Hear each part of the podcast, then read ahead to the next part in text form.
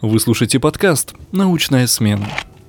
Добрый день, друзья, дорогие слушатели. У нас в эфире вновь подкаст «Научная смена». И сегодня мы немного отталкиваемся от нашей привычной научной тематики и переходим к музыкальной. И прямо сейчас в студии Елена Показаник и Мария Гринева. Здравствуйте. Здравствуйте. Добрый день. Расскажите немного, чем вы занимаетесь. Я э, в двух ипостасях в ДГТУ в настоящий момент существую. Я руководитель Центра цифровой культуры и заведующая кафедром медиапроизводства, факультет медиакоммуникации и мультимедийные технологии. Так что э, у меня очень разнонаправленный и одновременно э, такой узконаправленный спектр деятельности, связанный с творчеством, с искусством, с культурой. Надеюсь, что этого в ДГТУ станет с моим приходом больше. А Мария, она аналитик Центра цифровой культуры, она преподает на кафедре медиапроизводства с этого года. И еще она уникальный специалист, я поэтому и попросила ее прийти вместе со мной э, к вам в студию. Она лектор музыковед Ростовской э, филармонии. Причем она ведущий лектор э, нашего симфонического оркестра. С большим опытом практической работы. Она каждую субботу, а иногда и несколько раз в неделю выходит на сцену большого зала филармонии и ведет концерты, и читает вступительные какие-то лекции вводные, знакомит слушателей с тем, что будет звучать на концерте. Так что, друзья, я точно не прогадала, когда позвала вас. Ну, надеемся. Ну а сейчас основная тема нашего разговора — это, конечно же, музыка и классическая музыка. Знаете, многое, многие из молодежи сейчас не понимают, в принципе, классическую музыку и не могут ее отличить друг от друга. С этой проблемой сталкиваюсь и я. Я скажу честно, я очень люблю музыку всю, но я, например, не, тоже не умею отличать и не могу ее долго воспринимать. Я ходила на какой-то концерт, мне сейчас очень стыдно говорить, что я не помню, какой именно это был. Это было давно, и моя проблема основная была в том, что я не могла понять, о чем это, как ее воспринимать, как ее слушать. Поэтому было бы очень интересно, если бы вы немного поведали мне об этом. Ну, вы знаете, тут надо сначала определиться нам с понятиями, что такое классическая музыка, потому что э, если мы спросим музыкантов, они дадут вам совершенно другой ответ, не тот, который вы, очевидно, вкладываете в это понятие. Поэтому давайте уточним, сверим да, понятие, что вы понимаете под классической музыкой. Ох, раньше в моем понятии классическая музыка это обязательно рояль, пианино, что-то такое, но недавно я начала читать книгу Ляли Кандауровой, да, Очень главное, чтобы не перепутать. книга «Как слушать музыку». Да, и там она объясняет классическую музыку, как это набор акустических инструментов, если я опять ничего не перепутала, потому что понимаю я в этом мало, скажу честно. И она говорит, что не стоит разделять музыку по жанрам. То есть нет четкого деления. Поэтому я даже сейчас не могу ответить. Ну, на самом деле, действительно, в терминологии существует некая путаница или там, скажем, э, разночтение в том, что понимать под классической или академической музыкой, или серьезной музыкой ее еще называют. Потому что музыканты чаще говорят не классическая музыка, а академическая музыка, которая стоит в некоторой оппозиции, ну, такой условной, конечно, абсолютно к другим направлениям музыкальным. А вот давайте тогда я у вас спрошу, если есть классическая музыка или академическая музыка, как я ее называю, то как, какая еще есть музыка, не классическая? Современная? Да, может быть современная. Как еще вот можно назвать ту музыку, которая э, в нашем представлении не является классической или академической? А, думаю, это, современная музыка больше заключается в том, что там присутствуют не акустические инструменты, а какие-то именно, может быть, компьютерные технологии, например, те же самые биты какие-то. Э, я думаю, так. Ну, смотрите, вот э, обще, общепринятых названий на самом деле несколько, и они не являются тоже какими-то жестко привязанными к определенным жанрам или стилям. Но если мы говорим о классической академической музыке как музыке серьезной, то развлекательная музыка это вот еще одно название, которое появляется да, в нашем словаре, а еще также называется массовой музыкой эстрадной музыкой, популярной музыкой. И если мы это, ну, можно и продолжить там и другие подобрать определения этим направлениям в музыкальном творчестве. Но если мы э, ставим эту оппозицию, академическая, не академическая, серьезная, несерьезная, да, и угу. продолжаем ряд неакадемической музыки таким определением, как массовая, то получается, что э, тогда академическая музыка не массовая. Ох. Или, или если мы говорим... получается элитарное искусство. Да, или если мы говорим популярная музыка, да, то тогда получается, что академическая музыка не популярна. Да. То есть парадоксальная оппозиция, то есть э, в формате антонимов работать с определением музыкальных направлений, стилей, жанров, течений, да, э, традиций не совсем верно, потому что, конечно, для кого-то классическая музыка самый главный, самый любимый, да, и э, самый популярный для него жанр, а для кого-то совсем наоборот. Поэтому, конечно, вот тут вот и в терминологии надо разобраться, и в том, что мы вкладываем в эти понятия. Но э, надо сказать, что классическое понятие классической музыки, оно появилось ведь далеко не сразу. И тут вот, может быть, Маша пару предложений по истории музыки озвучит, потому что это очень интересная многовековая история того, как музыка постепенно становилась академической, выделялось это направление из общего контекста музыкального, потому что начиналось все с, с э, такого понятия, как музыка-практика, потому что не было разделения на композиторов и исполнителей, не было нотной фиксации того, что создавалось. То есть композитор, он же исполнитель, сочинял и, и тут же музицировал, и не записывал это в нотах. И, соответственно, никому не передавал. Он был уникаль, уникальным носителем своего оригинального произведения. Знаете, я где-то слышала то, что именно в древности древности музыка была даже то, что когда люди били камнями, камень о камень, это тоже уже музыка. Ну, это явно не классическая музыка же, правильно? Это первые формы, наверное, проявления будущей музыкальности, да, когда человек еще, наверное, не умел даже общаться, да, не было речи, не было а, как бы словарного запаса большого, но какие-то формы взаимодействия у людей были, и действительно вот такие проявления, как, допустим, а, камень об камень, да, или палка об палку, ведь на самом деле изначально эти формы сложились как формы защиты, то есть человек древний, он был связан а, с животным миром, он был вынужден добывать себе пищу, да, и каким-то образом спасаться от животного. И поэтому палка о палку – это звук, который, с одной стороны, отпугивал зверя, а с другой стороны, уже был таким прародителем будущего ритма. Да? Наверное, то же самое камень о камень. Это, с одной стороны, огонь, а с другой стороны, это тоже звук, который пугает зверя и привлекает внимание самого человека, что-то новое. Наверное, так это нужно объяснить. Но я бы хотела, знаете, еще сказать о таком моменте, что классическая музыка сегодня, вот по мнению моих студентов, это музыка, которая очень далека от нас во времени. То есть они классикой называют все то, что было в прошлом. Действительно, была целая эпоха классицизма, да, а, слово классика, если мы переведем, означает образцовый. И это время, когда образцом для музыкантов и вообще людей искусства было искусство древности, искусство глубокого прошлого. А со временем так сложилось, что классикой стало все, что находится на расстоянии 100 и более лет от нас. Поэтому сегодня для нас классика — это и барокко, то есть джаз — это тоже, получается, классика для ну, многих? вы знаете, в, классик, э, в джазе есть э, классика джаза, наверное, можно mm-hmm. так сказать. я думаю, что искусство 20 века, которое от нас сейчас не очень далеко находится, но, может быть, через сто лет оно тоже уже будет вот э, в категории классического искусства. Так что с течением времени все, что есть, становится классикой. Скажите, а вы как эксперты согласны с тем, что вот, например, Ляля в своей книге, она написала, что сейчас то самое время, когда, по сути, существует столько жанров именно в наше время, сколько не существовало никогда. И просто один жанр перекликается как-то с другим. А вы согласны с этим?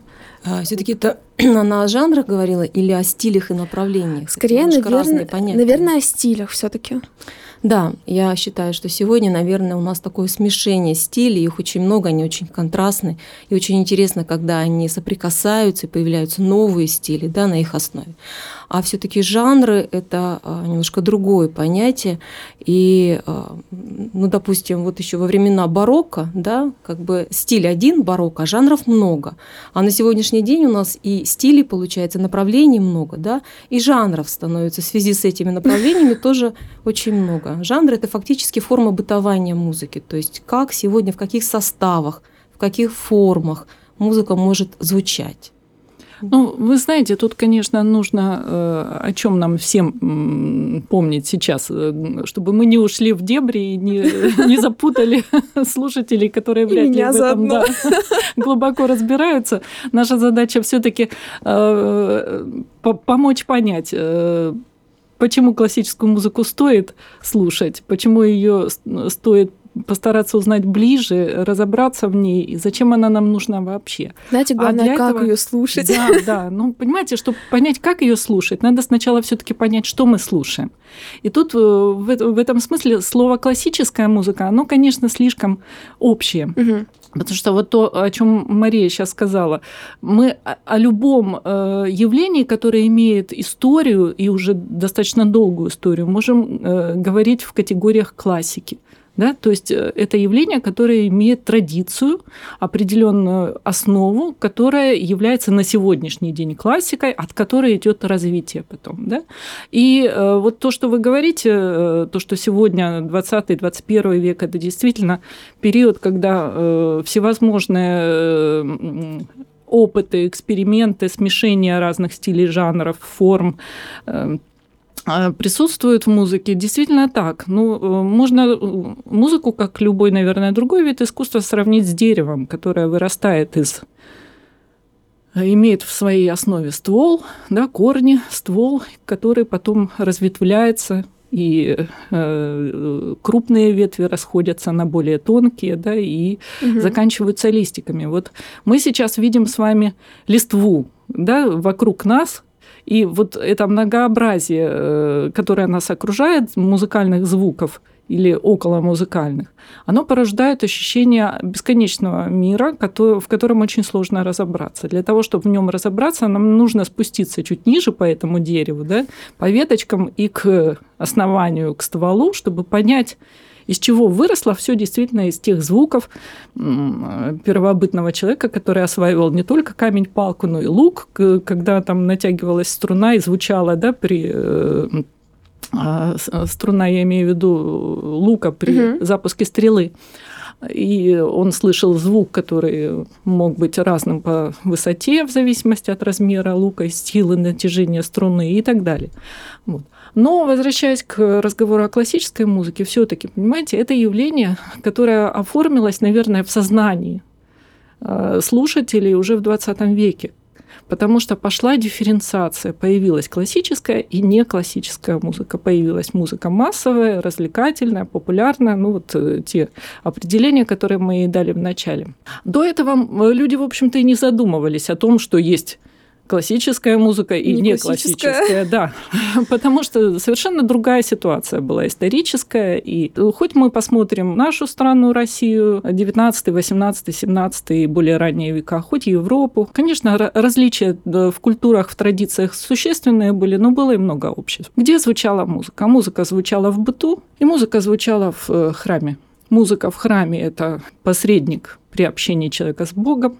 Музыка в быту – это развлечение, это досуг, это приятное времяпрепровождение. И в 18, 19, 17, 16 веках какая музыка? Это фольклор в деревнях, в селах, в таких некрупных поселениях. То есть это народная музыка, которая в устной традиции из уст в уста передавалась. То есть музыканты самоучки друг, друг у друга учились и передавали потом по традиции, по наследию, так из поколения в поколение эти песни, эти танцы, эти музыкальные образцы. И музыка уже профессиональная, которая создавалась композиторами и исполнялась затем уже там с 16 века, э, фиксировалась в нотной записи, ну, примерно, чуть раньше, чуть позже в разных странах, и э, исполнялась музыкантами по нотной записи, и, соответственно, звучала она на каких-то приватных вечеринках в э, дворцах Балы такие да, красивые, да. как обычно в фильмах В залах, в да, где гости слушали и под эту музыку, или они слушали целенаправленно, да, рассаживаясь в формате концерта, или они под музыку общались и обедали, ужинали, танцевали. То есть такой прикладной все равно развлекательный формат эта музыка носила. И музыкальные театры в Европе, где ставили первые оперы, и это досуг, да, развлекательное мероприятие, на которое могли прийти не только знатные господа, но и из простого народа рода представители, какие-то служанки там и другие А вот если работники. далеко не отходя от этой темы, мне вот резко возник вопрос, как тогда люди воспринимали музыку ту, которую мы сейчас называем классической. То есть вы говорите, что приходили, там могли прийти и более простые люди, и знать великая наша. А как они тогда воспринимали, и чем это отличается от того, как мы сейчас воспринимаем музыку классическую? Точнее, не воспринимаем, по большей части. Но нужно сказать, что мы сейчас живем в такое время, когда музыка перестала быть для нас чем-то диковинным. Да? То есть вся наша жизнь, она с утра до поздней ночи наполнена музыкальными звуками. И мы уже не представляем свою жизнь в принципе без музыки, любой, совершенно любой. Это были времена, когда музыку, наверное, можно было услышать как раз-таки только вот э, в зале во время того, как идет музыкальный спектакль. И поэтому это, конечно, было искусство новое, неизученное, неизведанное. И с огромным удовольствием люди шли для того, чтобы прикоснуться к чему-то новому. Да? И плюс ко всему, ведь это была опера, жанр очень понятный, доступный, жанр, связанный со словом. И очень интересные были сюжеты. Поэтому э, даже известны случаи, когда люди по нескольку раз подряд пытались попасть на, попасть на одно представление, чтобы вот посмотреть, порадоваться да, и получить какие-то положительные эмоции для себя. Поэтому я думаю, что по тем временам просто для них это искусство, оно было новым и, конечно, привлекало к себе внимание. И вот только спустя время мы уже его называем классическим, угу. да, а ведь они не понимали, что когда-то эта музыка, это искусство вот войдет в категорию такого непонятного, недоступного для многих, к сожалению, искусства. Так, ну да, наверное. элитарного, элитарного. То есть, понимаете, можно бесконечное количество примеров приводить, но Моцарт в нашем представлении это вершина вообще классического искусства музыкального, один из величайших гениев в истории музыки всех времен и народов но э, и у него потрясающее там масштабное произведение, симфония, да, э, всем известный его реквием э, трагический, но у него есть и удивительные миниатюры, вот, например, там вариации на песенку «Ах, моя милая матушка». Понимаете, ну, мы слушаем сейчас, как играют блестящие наши лучшие пианисты, российские, зарубежные эти вариации, восхищаемся искренностью, тонкостью музыкальной и изобретательностью музыкальной музыкального языка, но мы как бы не задумываемся, на какой текст написаны эти вариации. А там достаточно фривольный текст, шутливый этой песенки, как юная девушка рассказывает, как она приехала в город и, в общем, встретилась со взрослой жизнью. То есть то, что сейчас мы уже воспринимаем как высокое искусство, я не хочу не звести его до ранга бытового, да, но оно было наполнено такими же человеческими эмоциями. Композиторы, музыканты, исполнители это были такие же живые люди, которые также испытывали страсти, были не какими-то идеальными да, носителями высокого искусства, а простыми людьми, просто одаренными э, определенными способностями и талантами талантом. И та музыка, которая звучала тогда вокруг, она была понятна, потому что она еще в себе несла определенные смысловые единицы, риторические фигуры, которые на тот момент были понятны. Мы утратили сейчас понимание, знание этих риторических фигур, этих оборотов мелодических, гармонических. Музыка, особенно эпохи барокко, пронизана огромным количеством цитат, и, и в том числе и в светских произведениях. Все время фигурируют какие-то цитаты из церковных, ритуальных эм, произведений. И поэтому, когда тот слушатель слышал музыку, он понимал, о чем она. И она для него, в общем-то, была единственной. Она его окружала именно та музыка, да, вот, которую мы сегодня э, воспринимаем в формате классической музыки. А когда в конце 19-го, начало 20 века пошло резкое разделение направлений музыкального искусства, и это было обусловлено и социальными, экономическими, политическими причинами. Когда э, ну вот нас еще в советские времена учили, что началась эпоха развитого империализма. Что, что это такое? Это прежде всего э, открытие больших фабрик, э, заводов, то есть mm-hmm. крупных производств, которые требовали большого потока рабочей силы. И откуда эта рабочая сила появилась? Это приток из деревень в города. И рост этих э, городов в конце 19-го, начала 20 века и сокращение продолжительности рабочего времени, когда не 16 и не 12 уже часов работали на фабриках и заводах, а 10 и даже потом 8, да, то есть реально у людей появилось свободное время. И люди, которые э, раньше, может быть, ну, они или их отцы и деды работали в поле, и да, у них день был расписан по минутам, у них не было свободного времени. И только в какие-то там праздники крупные они собирались где-то на открытых пространствах и музицировали, плясали, пели. То есть для них это был досуг под фольклорную музыку, под народную. А тут э, большие толпы людей, малообразованных или необразованных, которые, отработав у станка смену, они э, оказывались на улице города, который должен был дать им развлечение. Какое развлечение он мог им дать?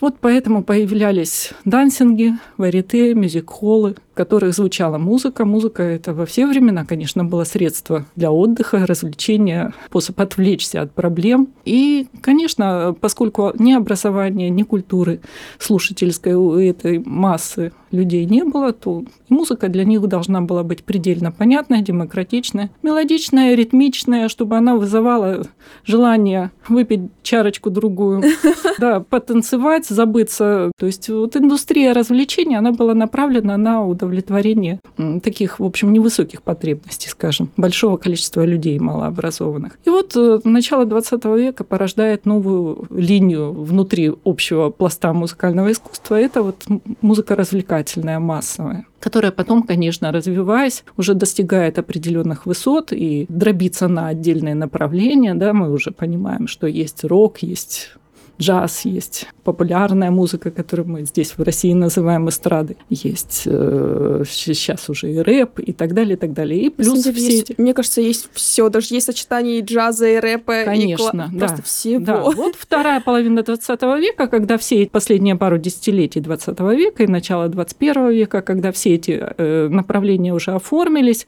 выработали свои определенные уже законы жанровые, стилевые, Тогда да, пошли эксперименты в, э, в области смешения этих стилей. Кстати, вот с 70-х годов чрезвычайно популярным направлением на Западе были эксперименты в области сочетания академической музыки и массовой музыки, Ох. прежде всего джазовые, да, обработки классических мелодий. И э, на этом, я думаю, сделали состояние себе ни, ни одна, ни две, ни три группы, ни десятки ярких э, солистов, э, которые вышли из лона академического музицирования и пошли в сторону его демократизации, скажем так, в исполнительском формате. Поэтому все это очень сложно и интересно. И, конечно, мне кажется, что особые такой мощный виток для разделения дала эра звукозаписи, звукоусиления, появление электронных инструментов, радио и телевидения. То есть как только музыка стала общедоступной, независимо от того, где ты находишься и имеешь ли ты возможность посетить концертный зал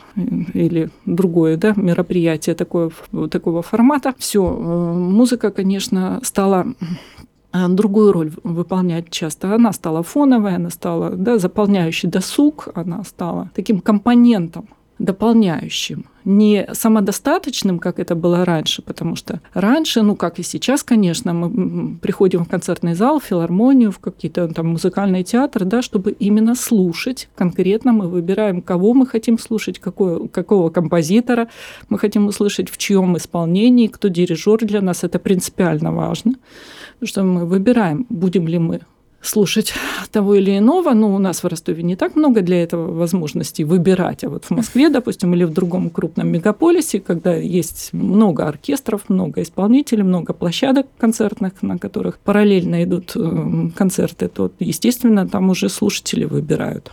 Знаете, сразу вот у меня возникло два вопроса. Один из них, а вы как считаете, смешение стилей это хорошо или плохо все-таки? Ну, это, во-первых, эксперимент. Да, всегда эксперимент это интересно. И всегда на любой эксперимент найдутся свои слушатели, да, люди, которые поддержат в эту идею, тоже а, проникнут, будут поддерживать ее. А я считаю, что это хорошо. Да, почему бы и нет? Мария, и тогда сразу к вам вопрос. Все-таки вы работаете в филармонии, правильно? Не ошиблась? Да. Я просто очень часто слышу, что многие покупают билеты на такие музыкальные симфонические концерты просто чтобы отличиться. Ну, не для того, чтобы насладиться музыкой, прийти, послушать, понять, э, как вы сказали, Елена, например, э, когда принципиально важно, какой дирижер, кто солирует, а людям, ну, просто надеть красивое платье, костюмчик и пойти посидеть в зале, не понимая вообще, зачем я здесь сижу. Но я все-таки верю в то, что э, таких людей на наших концертах очень мало, и все-таки люди, идя на симфоническую программу, делают это осознанно, да, и добровольно, конечно. Э, но я для себя выделила две группы слушателей. Так вот у меня со временем сложилось такая, как бы такое разделение.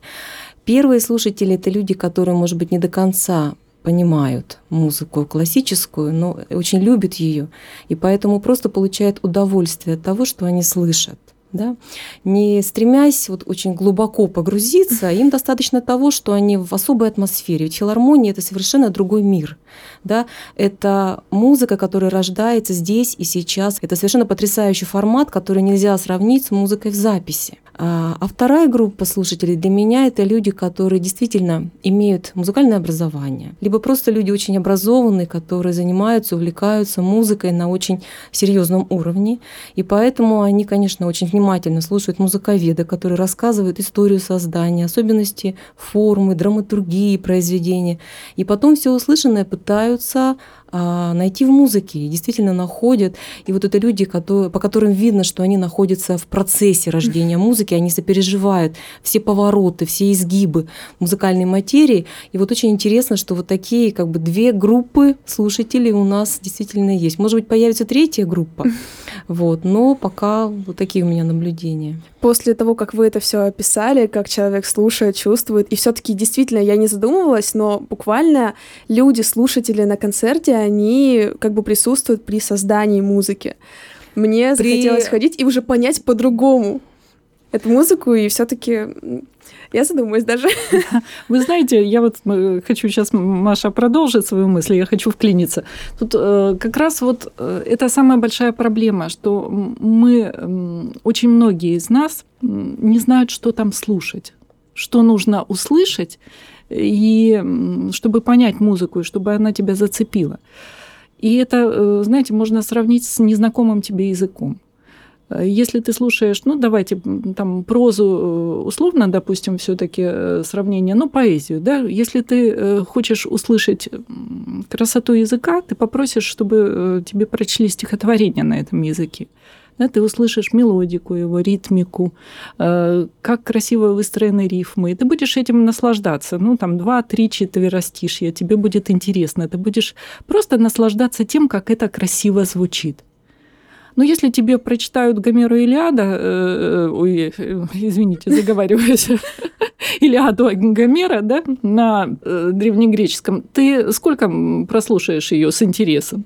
Первые ну, секунд 10. Э, да, понимая, что тебе предстоит еще э, достаточно продолжительное время слушать, не понимая э, содержания, ты недолго будешь наслаждаться красотой и изливами чужого языка, переливами. Вот. Так же точно и в музыке. Если ты не понимаешь, что ты там должен услышать, что происходит и что должно произойти, и почему это так происходит, как выстраивается форма, что раз, э, происходит в процессе развития музыки, да, как, какие события, какие коллизии. Там же, ну, там целый мир открывается. Это мир героя, мир столкновений, мир, который, да, полон драматизма, конфликтов, каких-то борьбы или, наоборот, идиллии, размышления, мечтаний, боли от утраты и так далее. Да? Но для того, чтобы это расшифровать, недостаточно нашего слухового опыта. Да, мы откликаемся на самые очевидные музыкальные идиомы, э, понимаем, когда звучит торжественная музыка, грустная или там, стремительно развивающаяся, какая-то порывистая.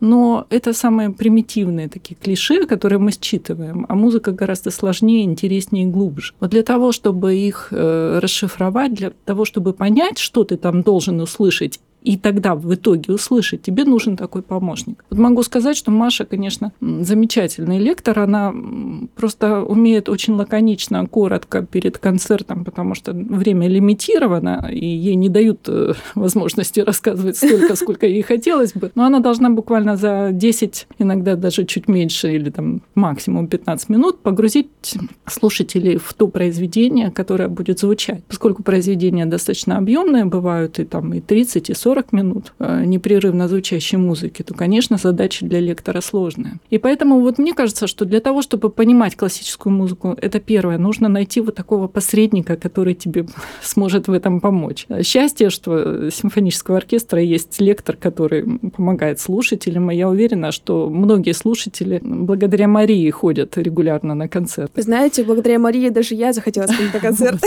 Да, и сейчас вот я попрошу Машу, чтобы она рассказала о нашем совсем вот э, недавнем и еще длящемся эксперименте. Мы с этого года для наших студентов-медийщиков запустили дисциплину, которая называется «Музыкальные парадоксы от э, барокко до рока». Мы в период дней навигации сделали две обзорные лекции, которые безумный интерес вызвали со стороны студентов. Маша вряд ли себя похвалит, я была на обеих лекциях, и я видела, с какими горящими глазами ребята слушали, как они хлопали просто Знаете, бурно. я вам по секрету расскажу. У нас просто ребята, угу. которые приходят э, на радио, и они очень много, кстати, рассказывали именно о музыкальных парадоксах, потому что для многих это было такое «Вау, это что у вас преподают здесь? Да. Вот, ну вот здорово, это очень приятно слышать. И мы э, в э, рамках проектной недели запустили проект, который назвали «Закулисье».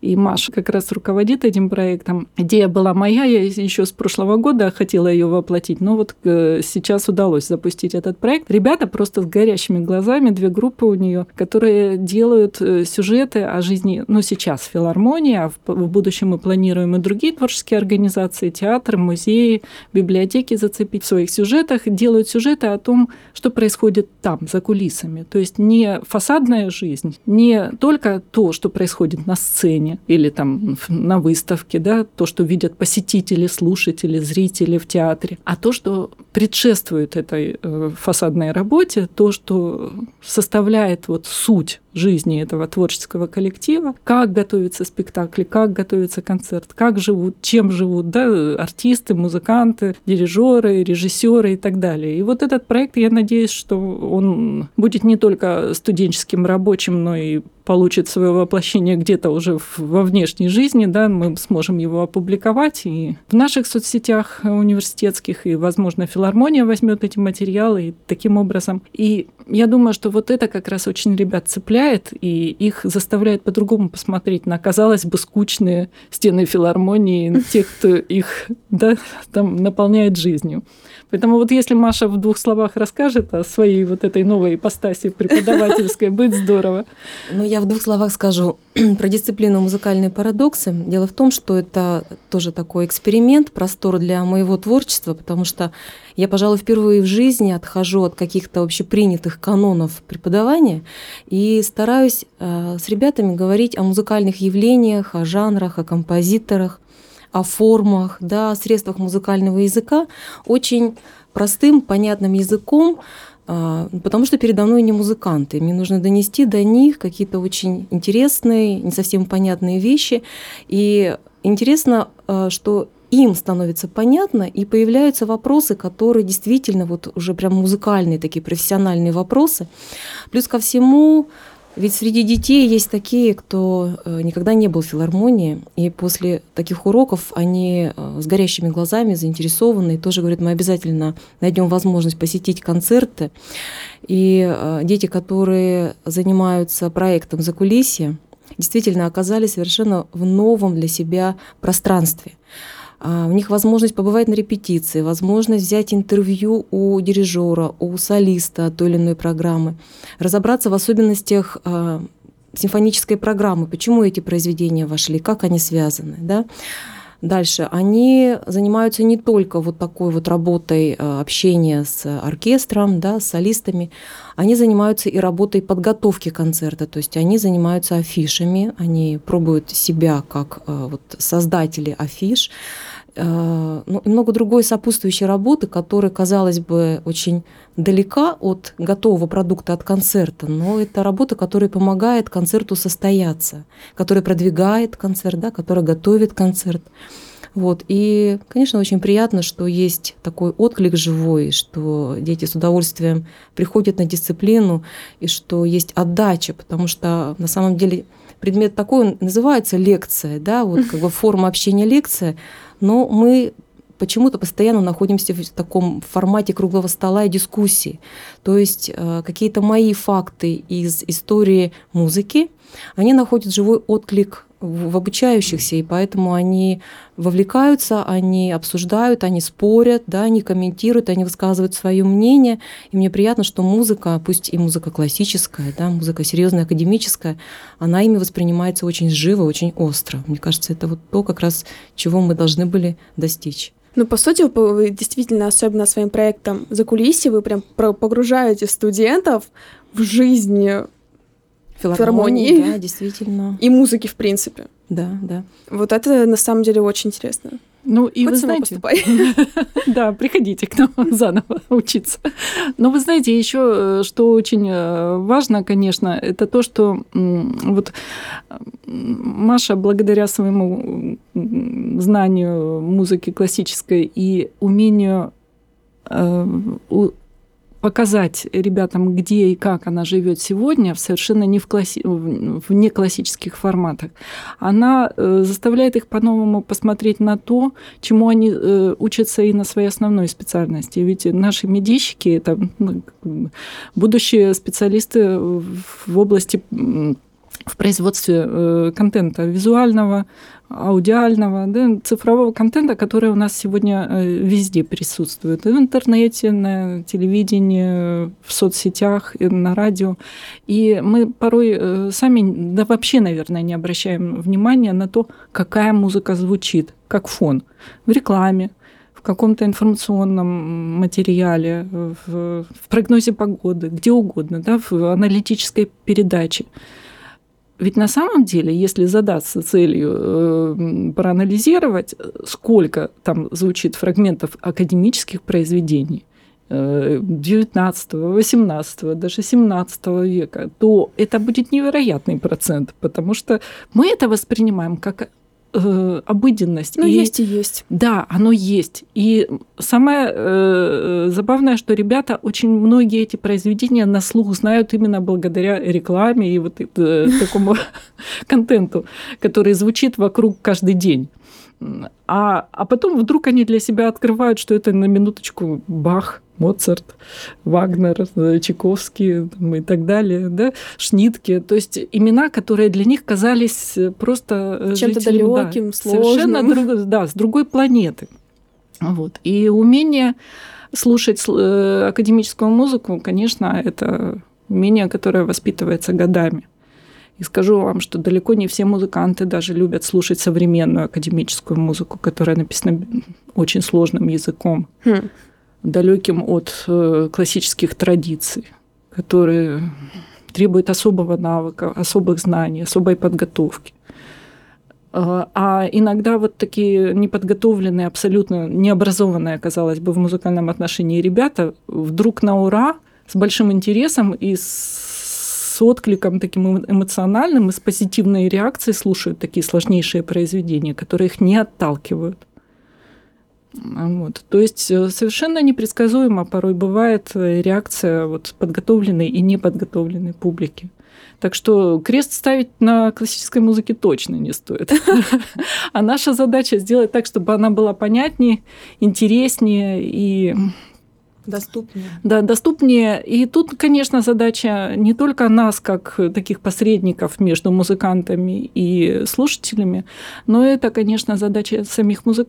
стоящая перед самими музыкантами. У нас в стране, к сожалению, об этом не так часто задумываются, как нужно было бы.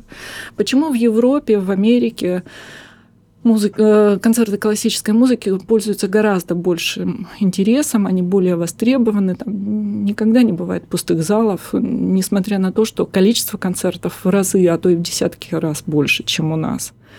А, конечно, про Европу мы можем говорить, что на, на 2-3 столетия в своем э, культурно-историческом развитии Европа впереди, чем Россия, но с другой стороны, они и преподносят часто эту музыку по-другому.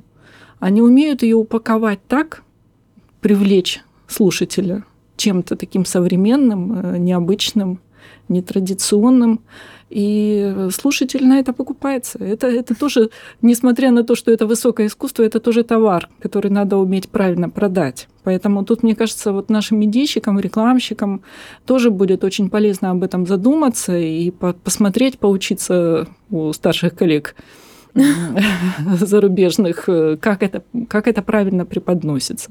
И как это здорово в результате получается, когда объединяются усилия разных специалистов. И публика великолепно воспринимает сложнейшие произведения, но рядом с которыми обязательно стоят какие-то вот как раз вот миксовые варианты, когда джазовые версии классических произведений, какие-то нетрадиционные составы, невероятные инструменты, которые не должны были бы присутствовать в классическом составе, а, а, одежда какая-то необычная, да, какие-то визуальные эффекты. Вообще, кстати, вот это отдельная тема для разговора о том, что у нас поколение визуалов. Да, Маша? Да. Да, по большей части. да. На своих занятиях обратила внимание, знаете, это очень интересно, когда а, звучит просто музыка академическая, да, классическая, и нет видеосопровождения, и студенты действительно какое-то время они сохраняют бдительность, да, то есть эта музыка привлекает внимание, но потом, так как нечему, не за что глазу уцепиться, они впадают в такое состояние расслабона, да, то есть они немножко от музыки абстрагируются. И совершенно другой э, случай, когда, например, музыка сопровождается визуальным рядом, и это приковывает внимание, и они пытаются связать то, что они слышат, с тем, что они видят. И ведь часто это не совпадает, потому что, например, вот можно очень много в интернете найти случаев, когда, допустим, музыкальное произведение и э, на фоне музыки некие картинки, да, или какое-то mm-hmm. видео. И им уже становится понятно, что музыка об одном, а видео о другом. И они начинают комментировать и очень находят такие интересные аргументы, подтверждающие, что они правы, потому что они слышат в этой музыке одно, она с одним контекстом, а картинки они совершенно уводят в другую сторону и вот мешают восприятию музыкального произведения. То есть уже мы да, вот такие вещи на занятиях наблюдаем. А если все-таки вернуться к вопросу, зачем понимать классическую музыку? Вот зачем она простому человеку? Как бы вы на этот вопрос ответили? Вы знаете, а зачем человеку учить второй э, язык, третий язык, четвертый? Зачем читать книги? Зачем ходить э, на выставки, смотреть на картины художников? Ведь можно без всего этого совершенно спокойно обойтись. Ну, для меня, на самом деле, это больше как обогащения внутреннего мира. И все-таки мне, как медийщику, мне очень важно потреблять много информации. Мне очень важно быть развитой и в той отрасли, и в этой отрасли. И на самом деле мне, как тоже современному человеку, интересно все. Поэтому для меня, на самом деле, это такой довольно важный момент. Но, опять же, на самом деле, мне кажется, это все идет от общества и от воспитания в семье. Если бы моя мама не приучила меня с детства там, к театру, я бы туда и не пошла, скорее всего, потому что я слышу от своих сверстников, которые говорят, э, театр, а может лучше кинотеатр? Или, может быть, лучше купить подписку где-нибудь и посмотреть фильмы. Поэтому я думаю, что это больше для внутреннего состояния и внутреннего ощущения. Ну вот вы и ответили на, на вопрос, пытаясь со мной спорить. Вы, вы же понимаете, что я э, считаю ровно наоборот. Я считаю, что нужно слушать музыку, нужно учить языки, нужно читать книги, нужно ходить э, на выставки и самому, кстати, пробовать рисовать. Да? И много еще чего нужно, потому что э, сегодня такая быстрая жизнь. У нас вообще, несмотря несмотря на то, что вот мы перед вами сидим вроде представители другого поколения, но я часто ловлю себя на мысли, что я тоже становлюсь такой, как молодежь в чем-то. Да, мне нужно все быстро сейчас, и я не все реже готова выделить какое-то продолжительное время на одно серьезное, глубокое и неспешное занятие. Да? И это, это на самом деле страшно, потому что это клиповое мышление наше, которое да, вот нам диктует все, что происходит вокруг, оно дробит нас. Мы становимся как калейдоскоп. А для того, чтобы ну, быть человеком самодостаточным, глубоким интересным окружающим и человеком, который сможет что-то сказать своим детям, чему-то серьезному, важному их научить и дать им стартовую площадку для большого взлета потом в жизни, да, он должен быть самым глубоким, этот человек. Вот эта глубина, она может э, прийти к человеку, когда он читает умные книги, а это не короткие двухстраничные рассказики, это романы, которые погружают его в проблематику, заставляют думать, сомневаться, да, переживать сопереживать героям, грустить, да, смеяться, плакать, э, то есть проживать их длинную жизнь или фрагмент какой-то их жизни, который описан в романе. Да? Это музыка, которая погружает, классическая музыка.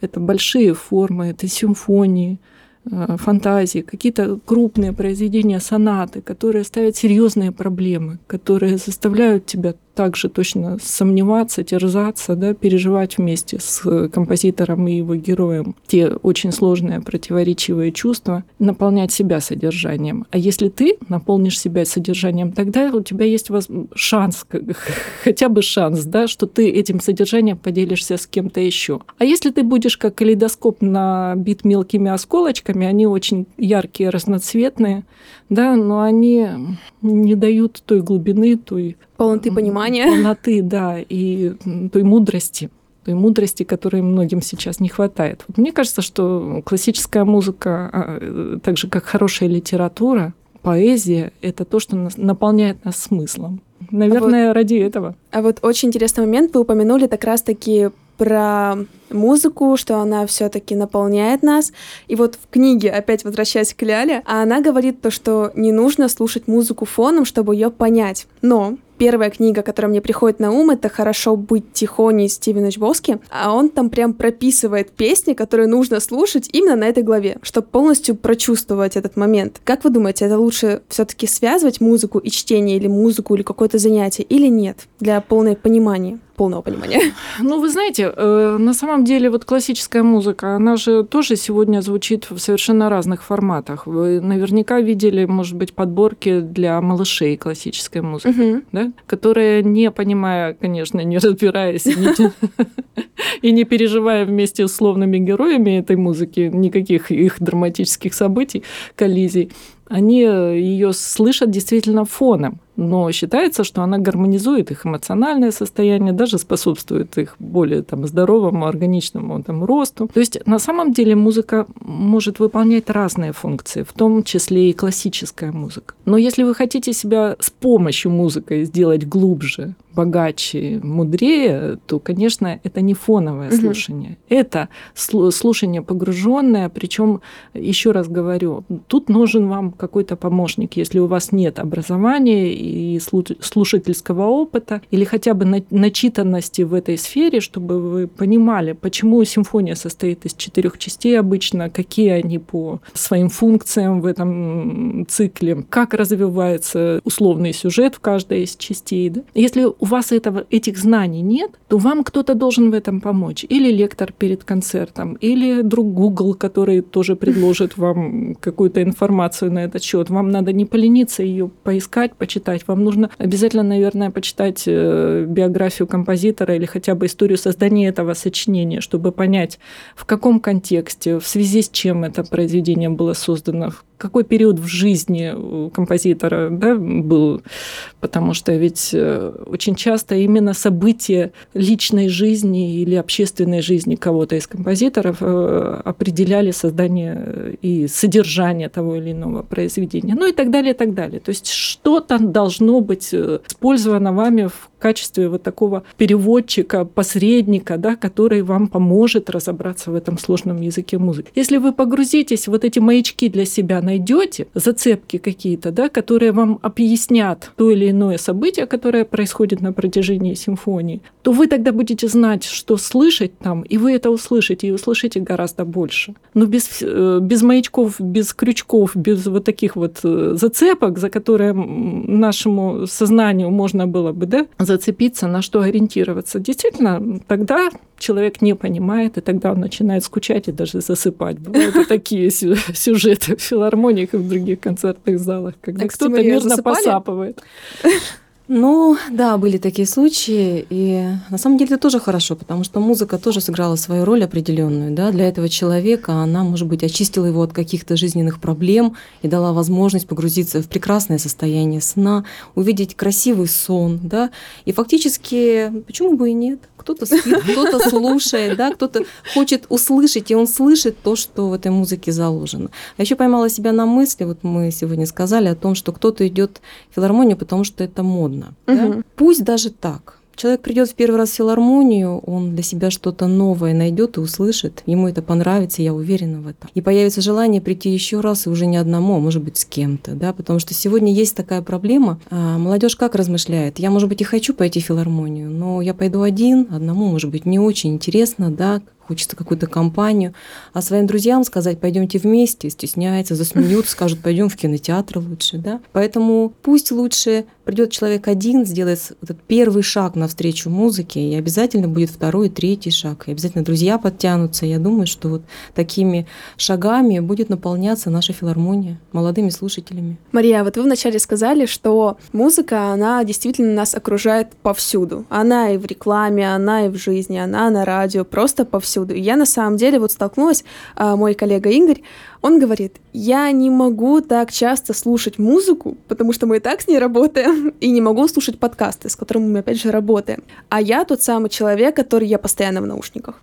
Если я забыла или у меня сломались наушники, для меня это огромная проблема, и я очень часто даже засыпаю именно с музыкой, и я без нее не могу. Это хорошо или плохо? Музыка, в принципе, это хорошо, потому что искусство, оно не может быть со знаком минус и не может быть как бы плохим, да. Поэтому Значит, пусть будет так. Честно скажу, я тоже музыку очень много и часто слушаю, и не только музыку классическую, то есть, да, и какие-то современные жанры, и современные направления. Но честно скажу, что очень много музыки классической в моей жизни. Чисто профессионально мне приходится да, с музыкой новой знакомиться. И тоже свою жизнь без музыки не представляю. Поэтому в наушниках а, часто нахожусь на работе, кого-то это раздражает. Но тем не менее, это часть моей жизни. И я считаю, что это очень хорошо, когда человек живет вот рядом с музыкой. Ну, а мне кажется, что э, замечательно, что вы слушаете много музыки, а ваш э, коллега чуть меньше. Мы все разные, и в этом наша прелесть. И как раз вот э, то, в чем вы лучше разбираетесь, оно для него интересно, потому что вы для него носитель какого-то более глубокого, более уникального знания. А вы, соответственно, у него спросите что-то другое, да? И таким образом и идет наше общение. И пусть вот как раз вот э, мое пожелание ребят э, молодых э, которые придут в филармонию, оно станет больше, и в том числе и поэтому. Они станут еще чем-то интересным окружающим они себя еще чем-то наполнят и э, выделятся из толпы. И я не хочу никого обидеть, э, то есть э, я не считаю там недостойными тех, кто не ходит в филармонию. Нет, я сама действительно так же, как и Маша, слушаю разную музыку и также люблю и рок, и популярную музыку слушаю, джаз очень люблю, и мне кажется, что неплохо в нем разбираюсь. Но вот, наверное, может быть, и я этим кому-то интересна, да, и ребята, которые придут в том числе и в филармонию, а может быть, на джазовый концерт. Ведь у нас в филармонии звучит не только э, академическая музыка. У нас есть коллективы и народные, и джазовые, и Оркестр духовой, да, оркестр духовых инструментов. У нас э, в музыкальном театре постоянно есть э, концерты, как их солистов, кроме музыкальных спектаклей, так и приглашенных э, специалистов, э, инструменталистов, вокалистов э, и коллективов, которые приезжают к нам из других городов и даже из других стран. То есть у нас есть консерватория, в которой студенческие или преподавательские концерты проходят совершенно бесплатно. И если для кого-то камнем преткновения становится стоимость билета, хотя они достаточно доступные, не, да, доступные в филармонии особенно, но бесплатно Конечно, можно сходить, ну, сейчас вот, естественно, э, период ограничений, а вообще э, в консерватории с сентября по июнь чуть ли не каждый день проходят концерты, куда можно приходить, и я ребятам советую это сделать, потому что посмотреть на своих ровесников, которые играют на инструментах так, что прямо голова начинает кружиться, как это здорово. Или поют, или да, в ансамблях музицируют, это тоже очень интересно, это тоже такой удивительный опыт. А, а потом можно спокойно с ними познакомиться, пообщаться. Они такие же классные, живые, абсолютно современные. Они не какие-то там замороженные, занафталиненные. Нет, абсолютно нормальные современные ребята. Ну что ж, это была действительно очень увлекательная беседа. Думаю, Елена и Мария многое и мне, и вам, дорогие слушатели, рассказали о музыке, о том, как важно ее слушать, зачем ее слушать, чем слушать классическую музыку. И все-таки ходите в филармонию и слушайте побольше классической музыки в нашем понимании.